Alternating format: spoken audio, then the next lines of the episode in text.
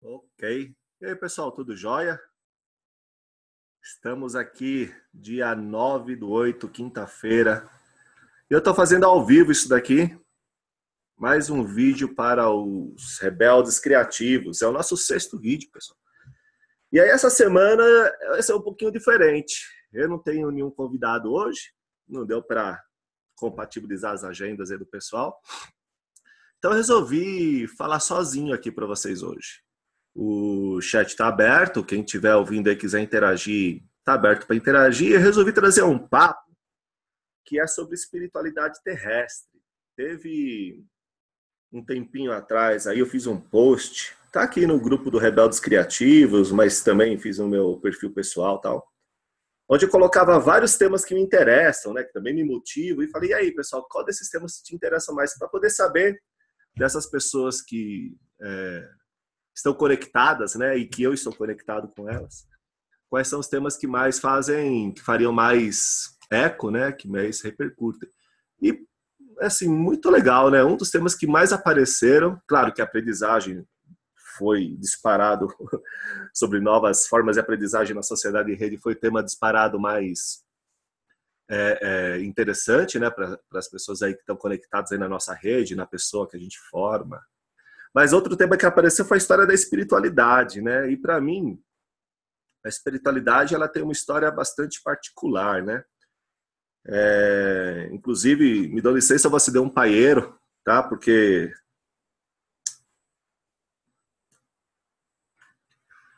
eu não fumo, pessoal.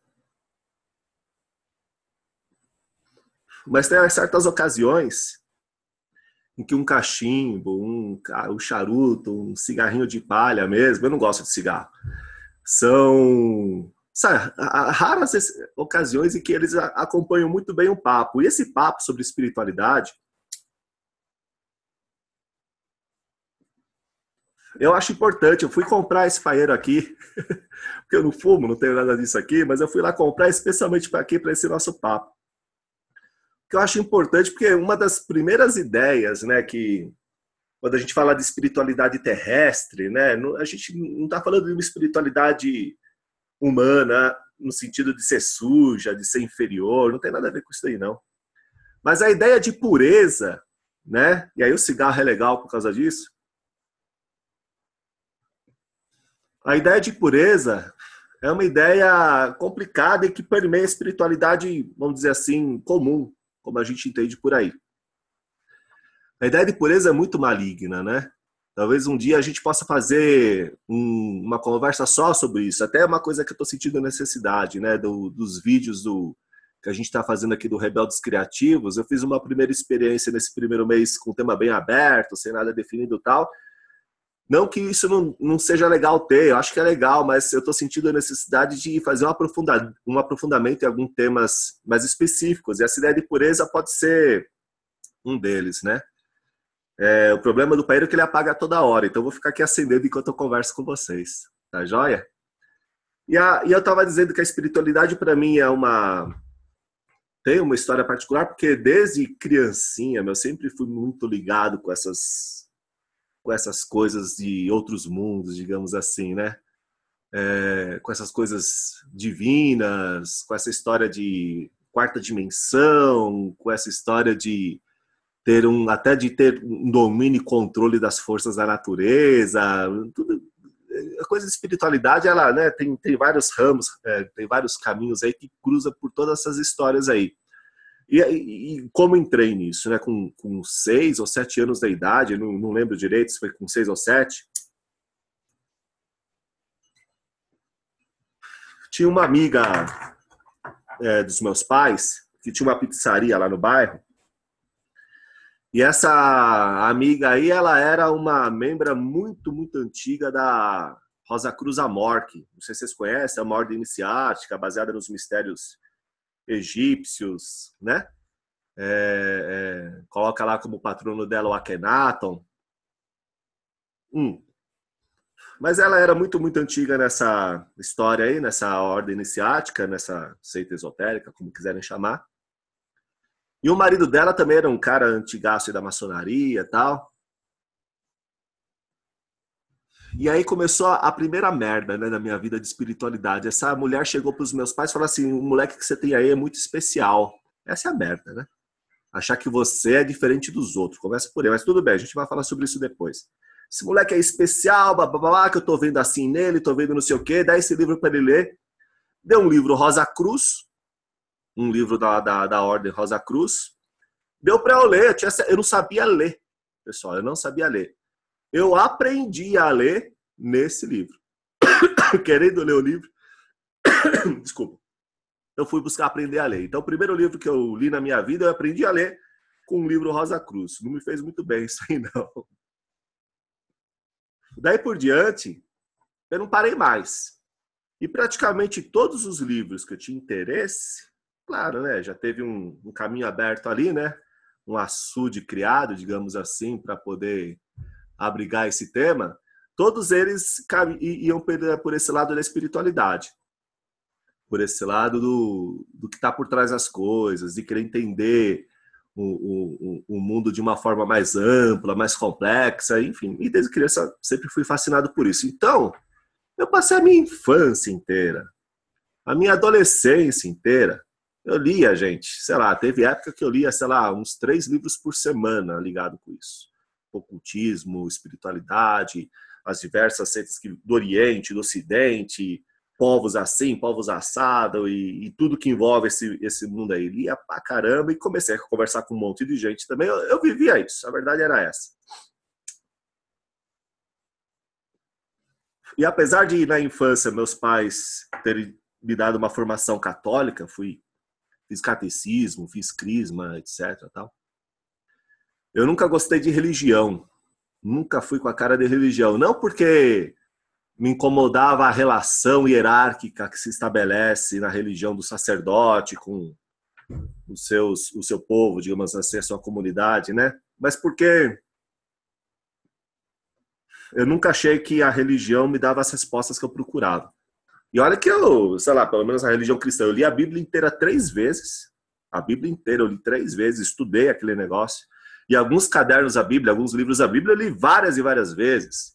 João, Gênesis, Apocalipse. Eu li várias, Ezequiel gostava na época, na época que eu estava ligado estudando UFO também.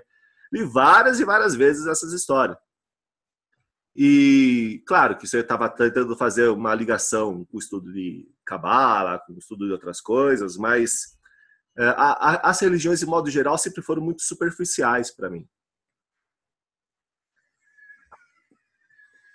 E a maneira que eu tive de buscar as respostas às perguntas que me incomodavam era naquilo que eu considerava que estava por trás das religiões, que na verdade sempre teve, que eram as ordens iniciáticas.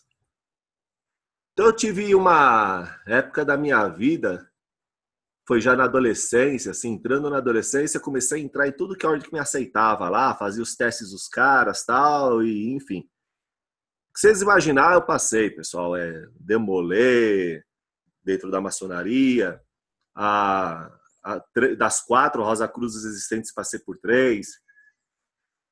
Colégio dos Magos, Ordem dos Templários, Ordo Templo Orientes. Fui convidado para umas iniciações na Europa, que aí não, não quis cair fora, é, através da Arcirces lá no Sul, que é um, estuda mais cientificamente as histórias, assim, depois convidou para essa ordem soberana do templo iniciático, ligado ainda com a Mork lá, porque, enfim, o imperator da Mork é filho do grão-mestre dessa ordem. É... Bom, passei por ordem pra caramba, até que eu cheguei numa, que é a Sociedade Brasileira de Eubiose. Não sei se vocês já ouviram falar. Meu, se você busca conhecimento, Bom, estudei alquimia, estudei cábala pra caramba, mas aí são essas, essas coisas que não estão em ordens, né? Você fala, ah, vem aqui numa ordem iniciática para estudar cabala, para estudar alquimia, é lorota, pessoal. Porque esses estudos, se você cruza com um cara desses, é onde você começa a investigar junto as coisas e trocar algumas figurinhas. Porque ou estudo é muito autodidata, muito individual, ou é quando você dá sorte de cruzar com um cara que está uns bons anos aí palmilhando esse caminho. Um. E aí, o, quando eu cheguei na eubiose, de tudo aquilo que eu vi já, que eu já tinha visto anos e anos estudando, eu nunca encontrei um lugar com tanto conhecimento. Não só daquilo que eu já tinha visto, mas principalmente daquilo que eu desconhecia. Eu fiquei maravilhado, né? Falei assim, nossa, achei o meu lugar, aqui é bom demais. É, eu era um pé rapado uma certa época da minha vida, não tinha grana para viajar lá para o centro deles, que era aqui no sul de Minas. Eu comecei a vender todos os meus livros, eu tinha livros raríssimos de ligados ao ocultismo, tal. Não sei se o pessoal que é de São Paulo aí se conhece a livraria Horus e a Zipac na minha época ali, década de 90, eu ia lá para eles para encomendar com eles uns livros, para importar, porque só tinha fora do Brasil, para poder aprofundar algum estudo que eu estava fazendo. Era por onde eu conseguia ter acesso a alguns manuscritos, alguns documentos que você não encontrava por aqui em nenhum lugar. Então tinha coisas raríssimas, que eu ia para o sebo vender a preço de banana, porque na minha percepção da época, a experiência e conhecimento que eu tinha com um fim de semana de viagem, conversando com as pessoas ali e tal, não sei o que, era, era tão fabuloso, era tão maior do que tudo aquilo que eu já tinha acumulado, que falei, não me interessa nada disso, isso aqui vale muito mais, vendo por preço do banana, eu vou conseguir a grana, sem conto, colocava no bolso para passar um fim de semana lá aprendendo. Olha aí. Mas essa era a história. Então, assim, eu estou contando um pouco, bem resumidamente, essa minha história é, pessoal, trazer para vocês que, caramba, eu, eu fui uma outra pessoa no passado. E quando eu falo que fui uma outra pessoa, é porque realmente eu passei por uma mudança grande. Assim, a, a, nós, enquanto pessoas, nós mudamos no decorrer das vidas, né? Ao ponto de ter aquela tribo lá que a gente gosta de citar por aqui, os Pirahãs, né? Eles mudam inclusive de nome, né? Que é uma coisa muito interessante, né? Muito legal de se pensar. Pô, você, você vive um outro momento da sua vida que, você, que aquele nome não diz mais respeito a você, você precisa assumir uma nova identidade. Inclusive, tem vários rituais de passagem relacionados com isso, né? Mas é. Então, eu mudei bastante. Então, quando eu falo que hoje eu sou uma outra pessoa, eu conhecia muito essas coisas do passado. Vamos dizer assim, que eu tinha uma pessoa até entrar em obiose, durante a obiose eu fui uma outra pessoa, e hoje eu já sou uma outra. É... E a merda é que a memória da pessoa que nós fomos, meio que fica lá. Eu já esqueci de um monte de coisa, sei lá. Às vezes começar a falar vai trazendo, né? Mas assim, eu tive muito conhecimento em relação a essa espiritualidade, que é o que está por trás das religiões. É... E é o que meio que fundamenta, assim, todas elas são têm traços muito incomuns, né? Que é a maneira como elas estão estruturadas, a maneira como elas enxergam o mundo, é, a história de que existe uma ordem pré-existente, a ideia de indivíduo, de empoderamento individual, de que você é capaz de controlar as forças da natureza e que são as forças do universo, a ideia de unidade, é, de que fazemos parte de uma coisa única, né? E esse único entendido como unidade mesmo, como como uma coisa só, né? Que não é fractal, né? A ideia. São, são tantas coisas que transpassam por aí, pessoal, enfim.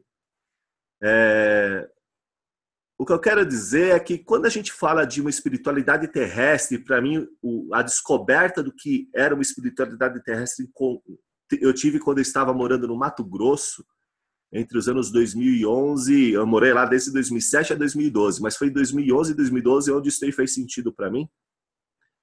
Ela é, é um tipo de espiritualidade humana, que tem a ver com a nossa humanidade, mas que não tem nada a ver com todas essas outras espiritualidades que a gente está falando por aí.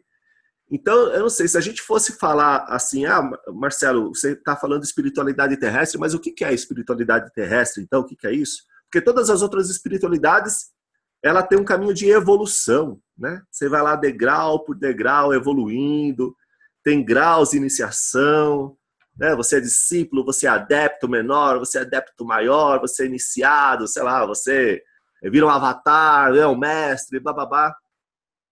Vira um anjo, né? É sempre um caminho de subida alguma coisa que é tudo, pode ser tudo, né? Pode ser anjo, ET, IT, intraterrestre, pode ser o né? Pode ser menos humano. Ou seja, é, é um processo de negação daquilo que você é, né? Daquilo que te constitui. Deixa eu acender aqui, pessoal.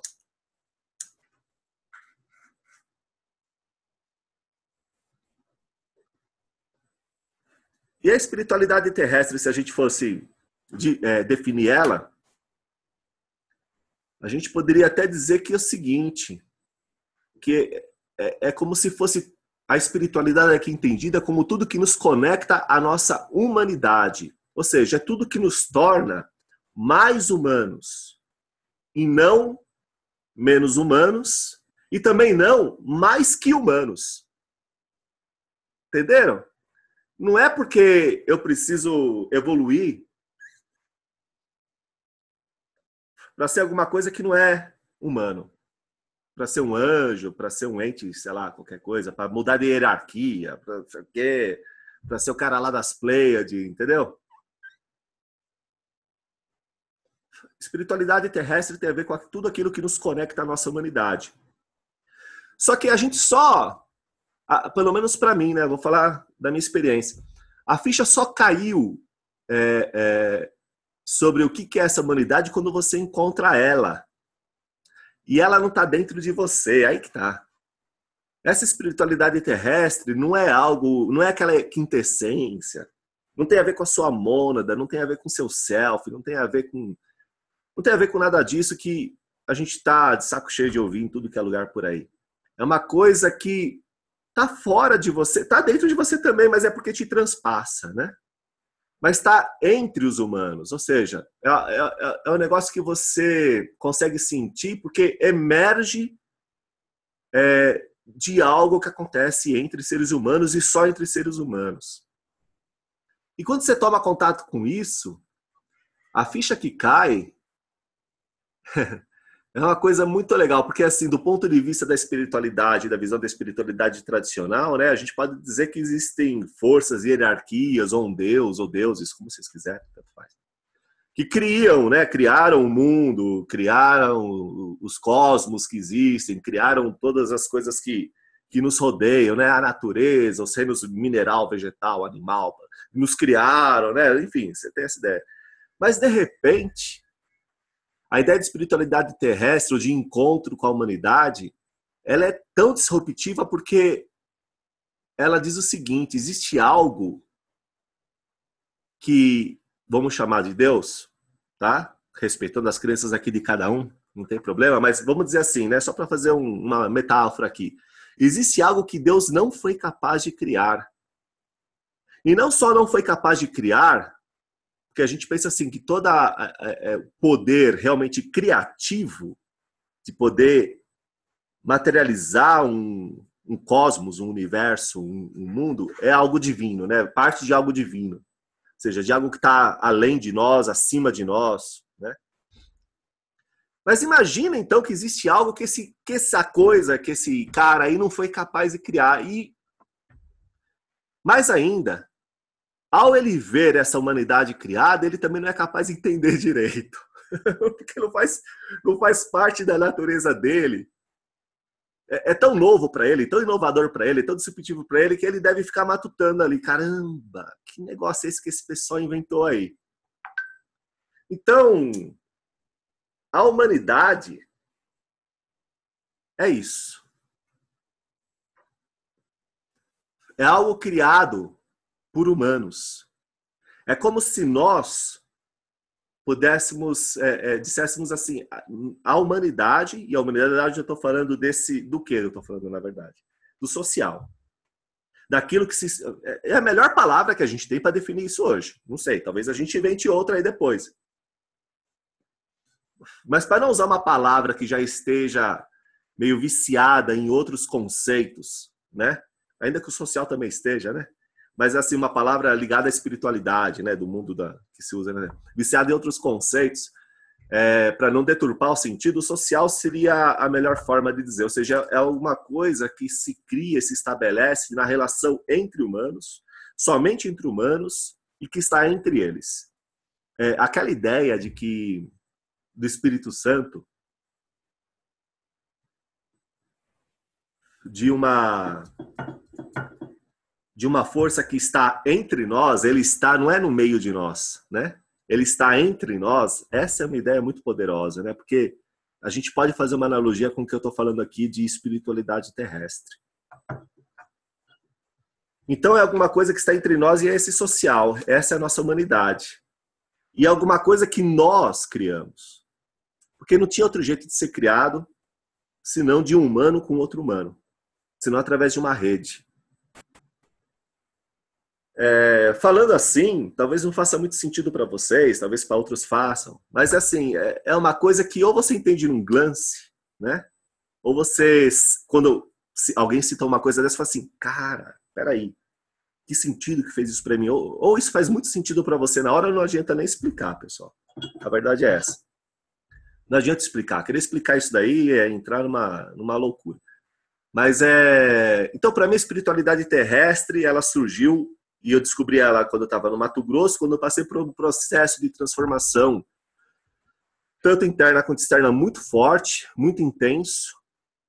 Foram anos complicadíssimos para mim lá, desse ponto de vista, porque é uma crise, né? E, e, crise é isso, né? É um processo, é uma transição, é um processo de transformação.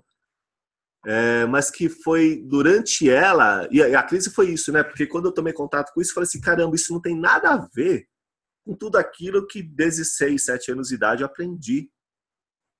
O que eu estou vendo aqui é muito diferente do que todos aqueles caras, adeptos, mestres, iluminados, o que, falaram. Bom, então, é, passar a pensar de um, de um jeito que acompanhe esse novo emocionar, essa transição, essa transformação, ela não é uma coisa muito prazerosa, não. Ela é dolorosa. Isso eu posso falar para vocês.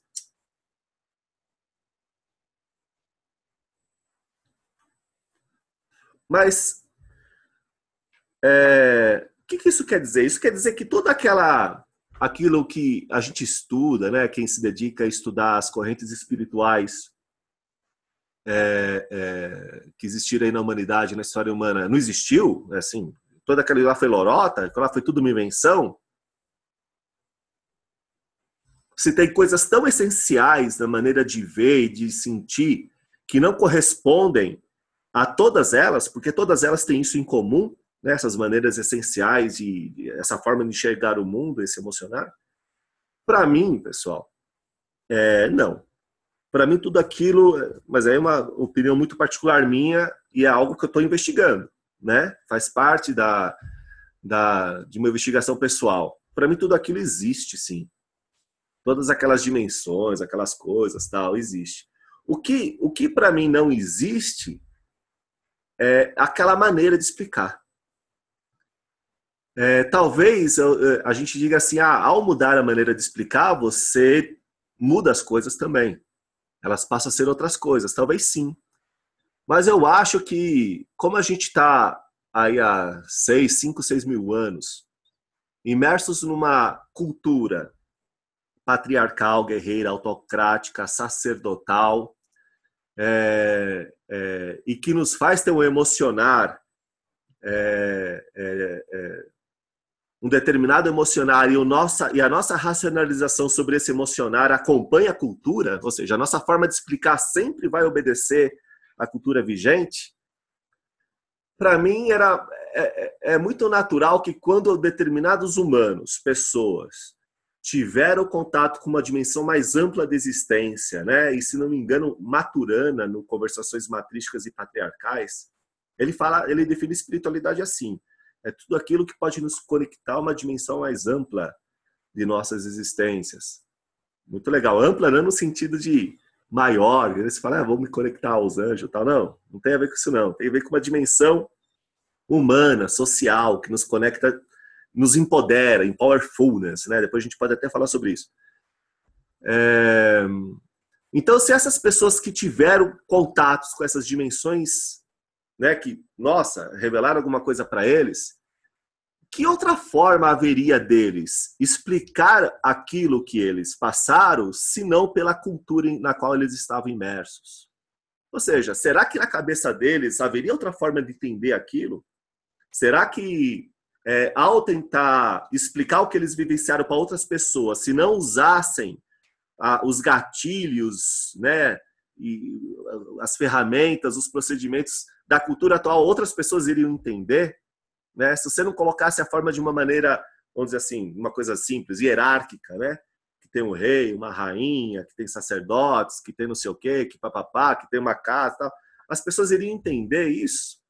Então eu acho que muitas das, assim, opinião particular, novamente, muitas das experiências que essas pessoas no passado tiveram, na verdade, ao relatarem em seus livros, em seus estudos, ao compartilhar isso né, na tradição oral também, o que eles vivenciaram, eles não tinham outra forma de fazer isso senão através da cultura vigente. Não só porque eles, é, as pessoas não iriam entender, mas também porque eles não tinham conexões neurais, vamos dizer assim, diferentes o suficiente para poder enxergar aquilo de uma outra forma funcionando. Eu acho isso. Eu acho isso. E é até um, é um processo de investigação pessoal meu tentar é, é, recontar todos esses entendimentos principais, né, que são comuns a todas as correntes espirituais, é, que chegam até nós sobre o ponto de vista das redes sociais, de sistemas complexos, de tudo isso que a gente tem acesso hoje. Porque essa é uma ciência muito nova, né? Entendimento de que as coisas acontecem de forma sistêmica, da complexidade, é, da, dos fenômenos emergentes. Cara, fenômeno emergente é, um, é uma baita descoberta que acontece nesses sistemas, que é o que a nova ciência das redes se dedica. Não eram coisas que nem passavam pela cabeça das pessoas antes. Né? Na cabeça de quem? Que livro, né? Eu que já li pra caramba, você me fala um aí. Um livro que, que, que de alguma corrente espiritual que tenta, né? Trazer um pouquinho de. Claro, tem uma coisinha ou outra ali, mas é muito vago né, a estrutura mesmo com que está sedimentada uma determinada corrente espiritual é toda baseada nessa cultura vigente. Aí. Então, eu acho que há formas de recontar. Até porque, quando eu estava no Mato Grosso,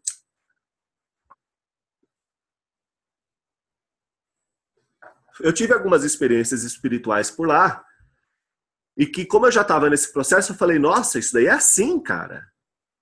Não é assado lá. Não é da maneira que eu passei sei lá, 20, 30 anos, mais de 30 anos da minha vida estudando. Dá para contar agora de uma outra história isso daí. E aí as coisas mudam, né? A realidade muda, na verdade, né? É, o cosmos social onde você está inserido tem uma outra tem uma outra linguagem, né? Então, o que eu estou dizendo é que não havia linguagem no passado suficiente para poder explicar essas coisas. A linguagem ela é possível talvez hoje, ela está se formando, né? Ela está se prefigurando.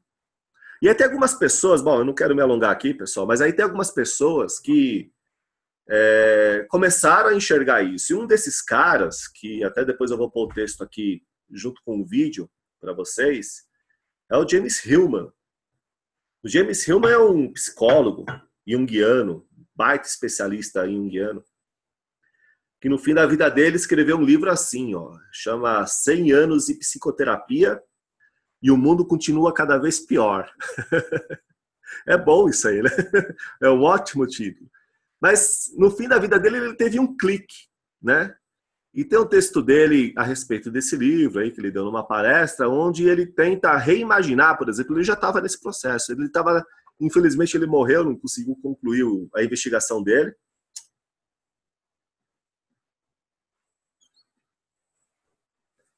Mas ele tentava reimaginar, por exemplo, o self.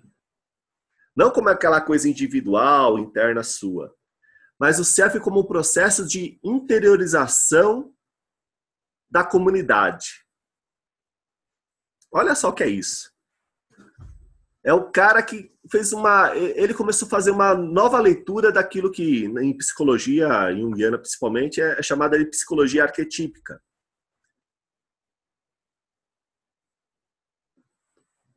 Então é como se a ideia de.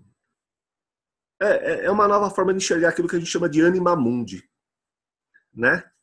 Ou seja, é como se o self ele fosse sustentado pelas ideias, vamos dizer assim, pelo fluxo da anima mundi, que também é uma ideia, gente, furada dentro da, da de como a espiritualidade explica, mas que eu acho que ela pode ser recontextualizada dentro desse novo padrão. A ideia de que é, a Anima Mundi não é uma alma só, né? não é a alma do mundo, não existe uma alma, mas são miríades de almas, miríades de selfies, miríades de pessoas, onde a pessoa é fractal, a Anima Mundi é fractal. no sentido de que eu sou toda a anima mundi e a anima mundi como um superorganismo tam, é, é, também o é, né? Ou seja, fractalmente eu sou toda a anima mundi. E à medida que ela está se mudando, transformando, ela, ela muda em contemporaneidade ou em tempo real com as minhas mudanças. Então é como se nós fizéssemos partes de um mesmo emaranhado, né? De uma mesma rede, de uma mesma conexão. Isso tem a ver com a humanidade, com esse cosmos social que eu estava falando antes. E aí, uma das frases que eu separei aqui para ler para vocês do Hillman, no finalzinho já dessa palestra dele, é, que eu vou deixar aqui para a gente pensar, né? Que ele fala assim: você acha a você mesmo ao entrar na multidão, que é o significado básico da palavra polis, fluxo e muitos. É muito legal essa frase dele. Então, ele foi um puta cara inovador, começando a enxergar né, com novos olhos tudo aquilo que é, Jung, que Jung a gente sabe, né? Ele foi um cara que bebeu aí nas correntes do Oriente, espirituais do Oriente, e, e, e, formatou, né? Teve a vivência dele, uma puta vivência, inclusive, é, e chegou nas conclusões que ele chegou, mas aí o Remo conseguiu dar um passo além. Ele começou a dar espaço e foi muito inovador ao, ao, ao enxergar isso. Ou seja, é um trabalho que a gente poderia é, começar a dar continuidade, né? E assim como é, enxergar com novos olhos a ideia de self, todas as outras ideias que as correntes espirituais trazem, como que seria enxergar isso dentro desse conceito de espiritualidade terrestre? É...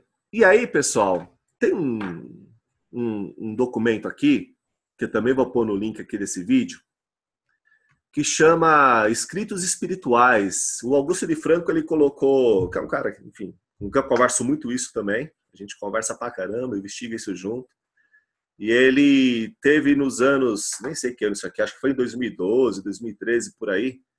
Eu comecei, nem conheci ele pessoalmente, a gente começou a trocar várias ideias sobre coisas espirituais e ele reuniu isso aí num documento.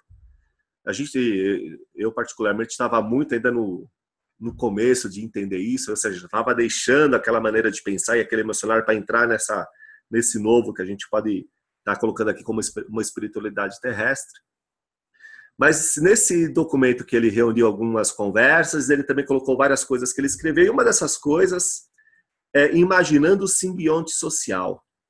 Esse capítulo desse documento, que eu vou colocar no link junto com esse vídeo aqui, é muito legal. Ele é curtíssimo e eu gostaria muito de ler para vocês, é bem curto, para poder encerrar esse vídeo do Rebeldes Criativos de hoje é, e incentivar a nossa interação, a nossa troca lá no grupo, né, na nossa comunidade do Facebook. Vamos depois conversar por lá. Né? Eu, eu coloco todo esse material na área de membros, mas o lugar que eu escolhi assim, para a gente poder conversar a respeito é lá no grupo mesmo. Né? No grupo tem assinantes e não assinantes, ou seja, pessoas que se interessam por isso, mas ainda não são assinantes, mas que, cara, eu acho muito importante eles fazerem parte disso aqui também. A gente não deixar isso aí fechado, não. Então, eu vou ler essa história para vocês porque o simbionte social é, é como se a gente dissesse assim, é, foi, foi a, pelo menos a, foi a minha descoberta né, enquanto estive no Mato Grosso. Foi quando eu tomei contato com essa outra coisa que não foi criada por nenhuma outra entidade externa ou interna, mas por humanos com outros humanos. E que criou um novo cosmos que não existia no universo. E é um novo cosmos. Assim como tem o cosmos, sei lá, químico, vamos dizer assim, o um mundo, o universo químico, o universo biológico, né? universo quântico, universo físico. Tem um outro universo, pessoal, que é o universo social, que é esse universo humano. E o simbionte social que Augusto coloca aqui nesse texto tem muito a ver com isso. Então eu vou ler para vocês. E é bem curtinho, vamos lá. Então, olha só, imaginando o simbionte social, ele coloca. Imagine que as outras pessoas fazem parte de você. Ou seja, que você e as outras pessoas fazem parte de um mesmo organismo. Cada pessoa, por certo, é diferente das demais. É sempre unique. Inclusive porque desempenha a cada momento uma função particular nesse organismo. ainda que não determinada pela sua posição no organismo.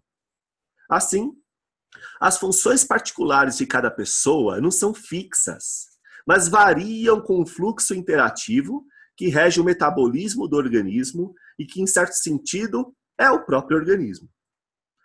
O organismo em questão não é uma hierarquia, mas uma rede.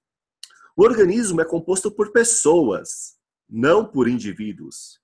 Isso significa que o organismo é social e não biológico. O organismo é fractal, não unitário. Cada pessoa faz parte do organismo, mas também é o próprio organismo em pré-figuração. Ou seja, as pessoas só existem como tais enquanto estão prefigurando o organismo. O organismo não existe, porém existirá. Não porque só possamos percebê-lo movendo-se solidariamente, dançando como um corpo, como organismo mesmo, a partir dos, de níveis altíssimos de interatividade que ainda não foram alcançados, mas porque seu tempo ou modo de ser é o futuro. No presente, porém, existem as pessoas. Então, cara, é um texto muito legal que dá muito a pensar. Que ele fala de passado, presente e futuro, fala da questão da pessoa, fala do organismo como algo vivo se prefigurando. Ou seja, não existe uma ordem pré-existente em relação a isso. E vamos conversar sobre isso? Topam colocar lá no grupo algumas ideias, abre um post lá atrás, enfim. Então, pessoal, eu agradeço ter acompanhado valeu mesmo. Rebeldes e Criativos, Rebeldes Criativos e, e também Rebeldes e Criativos dessa semana é esse, espiritualidade terrestre. É, se gostarem, fala, a gente pode aprofundando isso. O, aqui no Rebeldes Criativos a gente tem um escopo, né, um, um universo de temas para poder tratar à luz é, dessas novas descobertas é muito grande, né, muito amplo. Então, podemos, uma certa época, aprofundar isso, noutra entrar em outras, enfim tá aí com vocês. É, a gente vai dançando junto, tá ok? Pessoal, obrigado, abração, tudo jóia.